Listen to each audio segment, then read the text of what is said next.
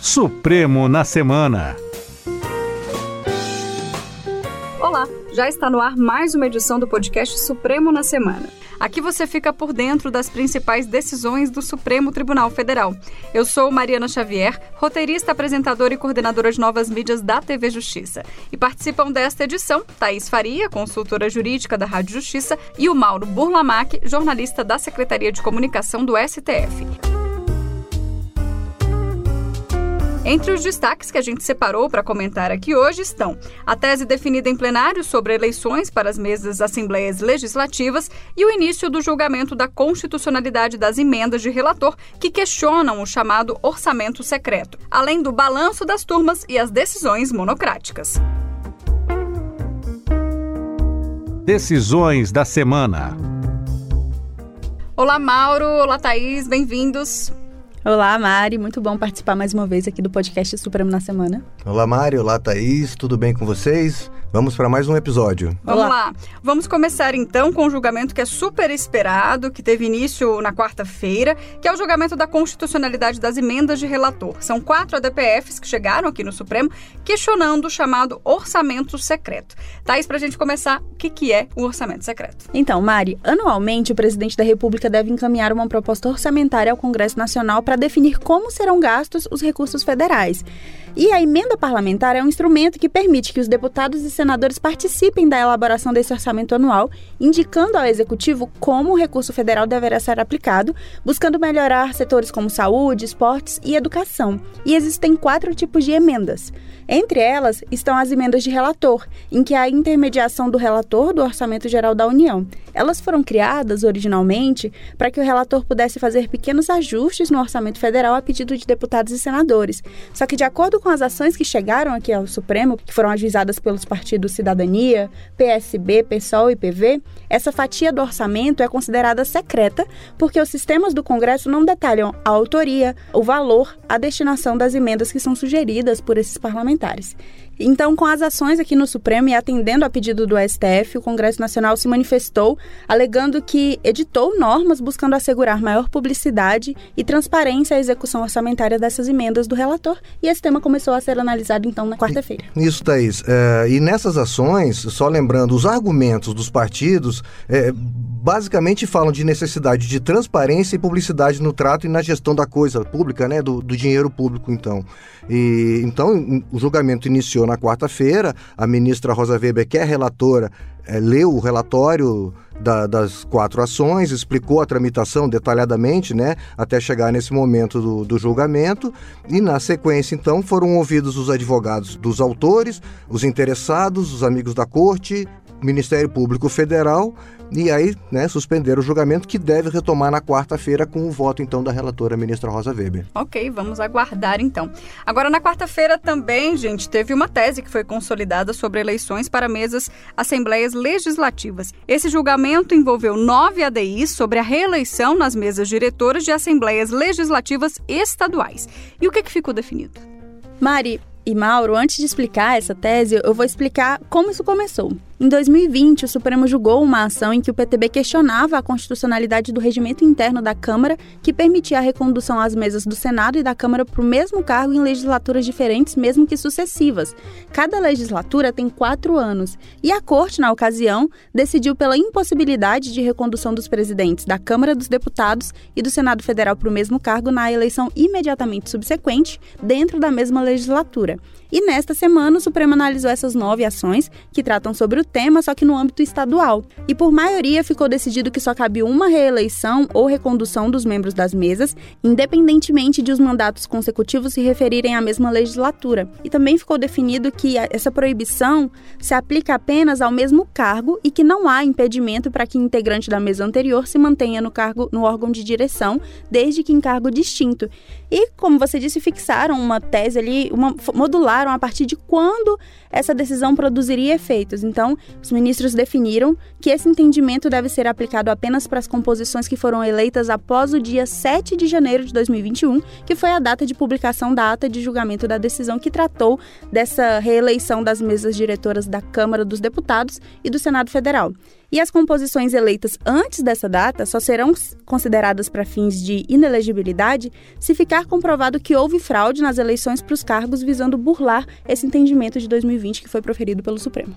É, só lembrando, Thaís, que nesse caso das legislações estaduais, os ministros entenderam que essa definição se encontra na esfera de autonomia e competência eh, dos estados mesmo, né? Tratar dessa questão da, da sucessão nas, nas mesas diretoras do, das suas assembleias legislativas, diferente do, do, que diz a Constituição com relação ao Congresso, né?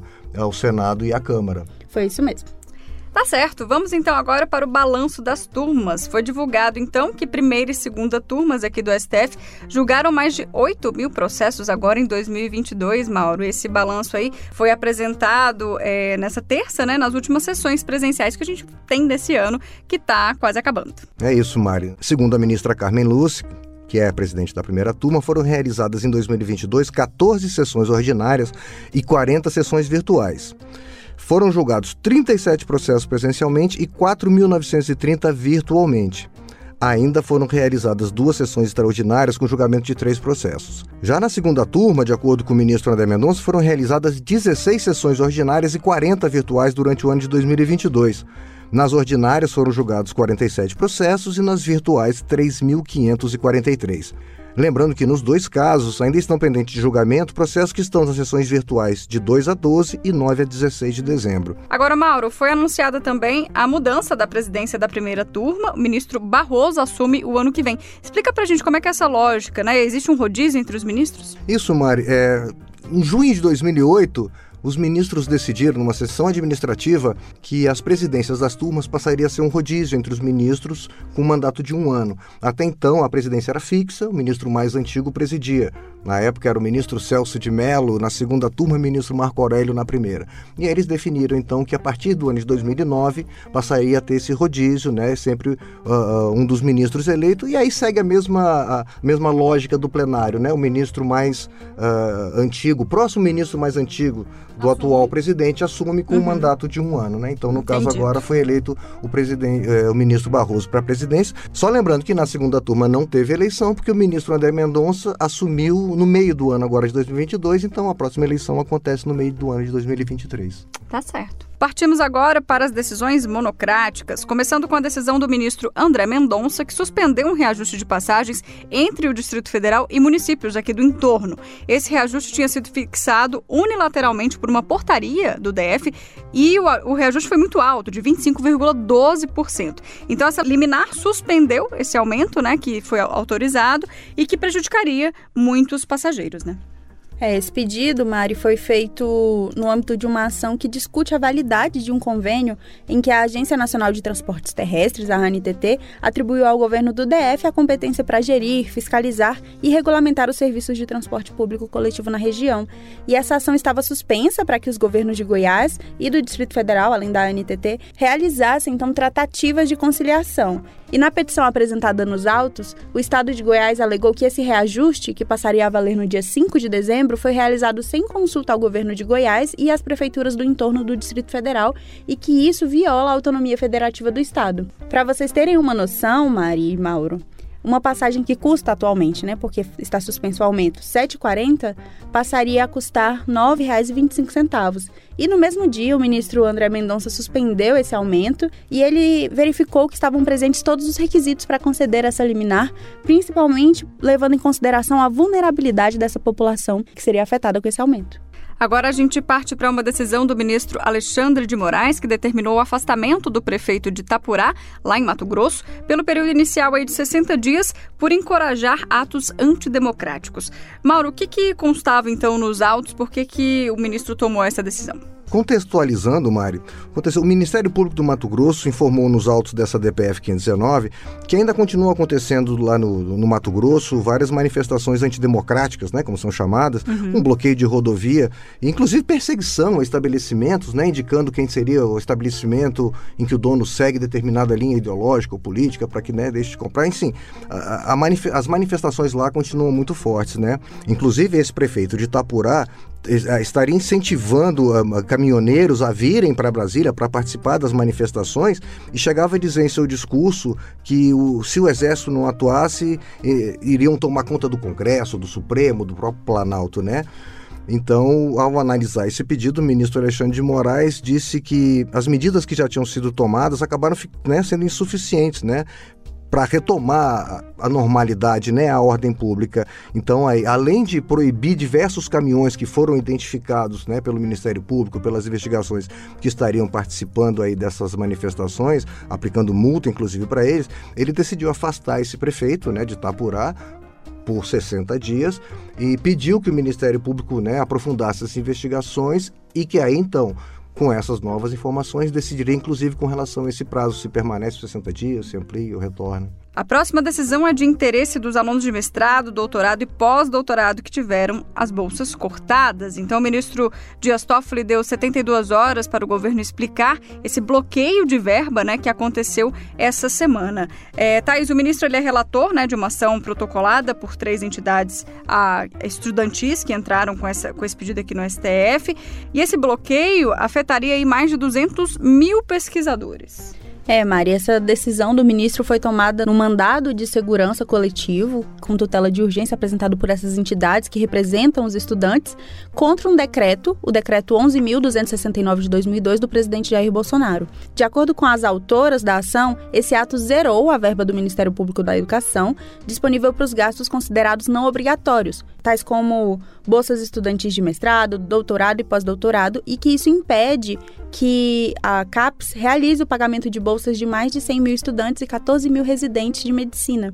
E as entidades defendem que esse decreto configura abuso de poder e ilicitude porque viola o direito adquirido de milhares de estudantes e também pedem que esse decreto seja considerado inconstitucional, mesmo em caráter liminar, e, consequentemente, que sejam restabelecidos os pagamentos de forma imediata. É, Thaís, só lembrando que esse decreto presidencial também é alvo de um questionamento aqui no Supremo por parte do Partido Rede Sustentabilidade, que entrou com uma arguição de descumprimento de preceito fundamental né, contra o decreto que teria impedido aí, além do pagamento dessas bolsas, né, uh, estaria afetando também bolsa auxílio para estudantes vulneráveis, né? Então, uh, a DPF foi distribuída para o ministro Dias Toffoli, que vai então né, tratar desse tema aqui no Supremo. Lembrando, Mari e Mauro, que esse mesmo prazo de 72 horas foi concedido à CAPES caso a entidade queira apresentar informações no processo. É, a CAPES, Thaís, é, só lembrando ao nosso ouvinte, é uma entidade ligada ao Ministério da Educação que atua no desenvolvimento científico e tecnológico do país, principalmente por meio de suas bolsas de pós-graduação. E ainda nesta semana, na imprensa, circularam algumas notícias desencontradas sobre uma decisão do ministro Edson Fachin na ADPF 635, que trata da letalidade policial.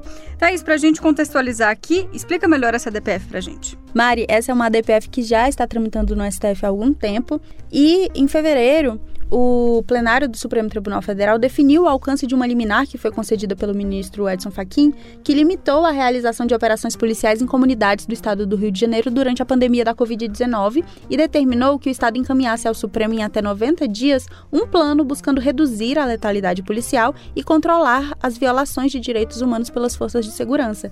E até a elaboração deste plano, a realização de operações policiais deve ser excepcional. Então o processo estava dessa forma até que essa semana chegou um pedido aqui ao Supremo, não é, Malu? É, Thaís, é um pedido do PSB, que é o autor da ação, né, e alguns amigos da corte que também estão atuando, né, argumentaram que estaria havendo uma demora excessiva do governo do, do Estado em apresentar esse plano de redução de letalidade policial que foi requerido pelo Supremo, né, e bem como atendimento às demais medidas que a corte determinou para o Estado, né, que inclui inclusive a restrição ao uso de helicóptero nas operações policiais, por exemplo, né.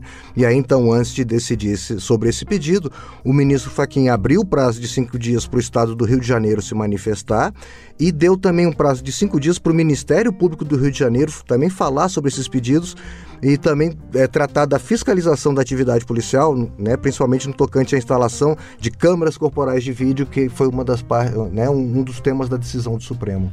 E o ministro Edson Fachin destacou nesse despacho que o estado do Rio de Janeiro não cumpriu com o compromisso de apresentar um plano de redução de, de, de letalidade policial, mas, como você disse, determinou que o estado do Rio de Janeiro se manifeste antes nos autos. Próximo tema aconteceu também aqui no Supremo, mais uma audiência de conciliação da relatoria do ministro Ricardo Lewandowski, em que a União pede que seja reconhecida a titularidade sobre o arquipélago Fernando de Noronha, né, que fica em Pernambuco. Thaís, o que, que ficou definido nessa audiência?